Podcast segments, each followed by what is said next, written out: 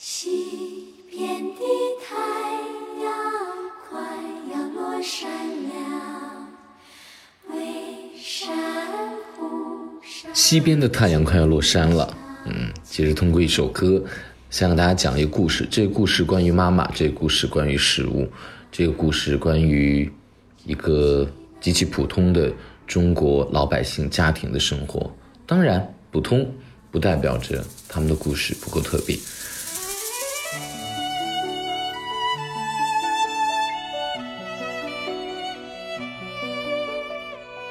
这首歌是六十二岁的娄妈妈面对着汤坳村西边饱和的夕阳唱起的歌谣。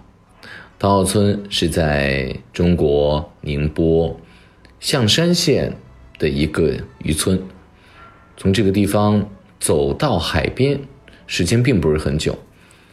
傲是什么？很多人呢不明白傲是什么意思。傲呢大概就是一个夭，桃之夭夭的夭，特别像天字底下一个山。我认为通过中国的象形文字啊，最早很可能它就是天。天底下一个山，而人在山和山之间的这种山坳当中生活，所以在这个地方有很多村叫做什么什么坳。这个地方呢叫做汤坳，汤呢大约是跟水有关系，因为这个地方临海，亦或者说这里是有一汪非常纯净的淡水湖，亦或者河水，所以他们这个地方就有这样的一个名字。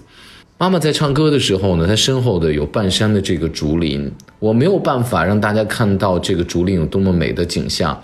嗯，或许大家将来在收看我们回家吃饭在播出的这个节目的时候可以看到。嗯，我特意让摄影师给了那样的镜头，身后的那一片半山竹林啊，大概看过《卧虎藏龙》的人你就明白，有过之而无不及，就是如此那样的茂密，然后他们就是如此的招摇，他们就在跟着龙妈妈的歌声一起飘啊摇，就这样风缓我缓，风急我急，就非常的从容。那龙妈妈的声音后来越唱越大，越唱越大，后来几经破音了。但就在那一刻，这个海边山上的人，还有这里的一草一木，都成为了他的听众。我也是，非常静，静极了。他唱着唱着，夕阳就要真的落山了，那个夕阳抹在他的脸上，我觉得都像特别好的舞台光。我对着镜头，我就说了这样一段话：我说很多人在说，你们为什么要来到全国各地，然后找不同的人做饭？为什么不把他们请到你们北京的厨房呢？当然，我们大多数节目都是在北京的厨房完成的。所以我在想，听完龙妈妈的歌声，接下来我讲的这个故事，你大概就会明白，为什么我们要深入千千万万个中国老百姓寻常的家里面。然后来感受一下，他们日常生活当中，在家里面和家人吃饭的，或者他们家庭故事的那种场景。娄妈妈，她是食谱的半岛酒店娄成敏总厨的妈妈，是位典型的中国的乡村妇女。她说，在十几年前的时候，娄爸爸因为意外去世之后，他的嗓子几乎一夜之间就坏了，他也再也唱不好歌了。我就问他，我说：“那你有唱给娄爸爸听吗？”他说他没有给他唱过，害羞嘛。一生那么长，有的时候我们却来不及告别，来不及对非常重要的你爱的人说我爱你。娄妈妈呢，没有给娄爸爸说过。那娄大厨呢，也从来没有给自己的妈妈说过我爱你。娄成敏大厨，我跟他聊，他说他从他妈妈身上学了两件事情，一个就是。厨艺，另外一个呢，就是把自己的事情尽可能做好，尽可能的容忍别人，忍耐，也就是说不给别人添麻烦。要最爱吃的菜就妈妈做的土法烧鲈鱼。他小的时候就是去呃海边捡一些个贝壳呀，捡一些个小鱼、小虾、小蟹，然后拿回家，妈妈就给他们，因为太小了没有办法做菜，就放一个汤，这宁波当地话，其实就烧一个汤，然后就作为他们的晚餐，拌一碗饭就吃了。而妈妈做的最好的就是土法烧鲈鱼，呃，土法实际上就是农村的一种最家常的，没有什么技巧的一种做法。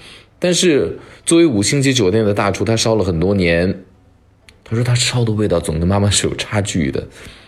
那这一次呢，我们回家吃饭是让这个母子互相做一道菜，妈妈先做，妈妈做完了她烧好的鲈鱼之后呢，按道理说他可以休息很长时间了。接下来大厨要准备他的儿子嘛，要准备要做菜，还有访谈一系列的，需要很久时间。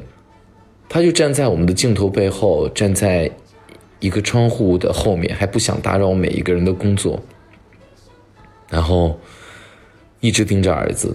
始终没有舍得坐下。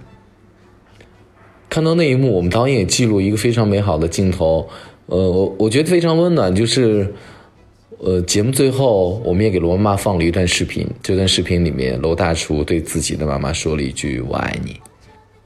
在象山食谱待的最后一天，作为客身的我将要作别了。我突然间耳边全部都是罗妈妈唱的那首歌《西边的太阳快要落山了》。这首歌呢，就是弹起我心爱的土琵琶嘛，就是那首歌。呃，我突然觉得这首歌实际上是一个妈妈对儿子的歌，也是罗妈妈对她逝去的爱人的一种呼唤。因为我们在节目里面若干次聊到了，因为节目需要嘛，我们聊到了，嗯，她的丈夫，她的家人，但实实际上我是。不愿意太过于煽情，让嘉宾哭出来，因为我是觉得妈妈要哭出来的话，是因为她会伤心嘛，想起了过世的爱人。嗯，我我我觉得她这种歌声是对他爱人的一种呼唤，但自始至终，无论他无数次哽咽，他说不出话来，他始终没有掉下眼泪。突然间那一刻，我也觉得我好像也在牵挂牵挂着什么，或许。我觉得是我在牵挂所有在想着自己孩子的妈妈们。就在我写这段文字的时候，食谱响起了春雷，乌云压顶。天气预报说今天百分之一百有雨，是上天也在落泪吗？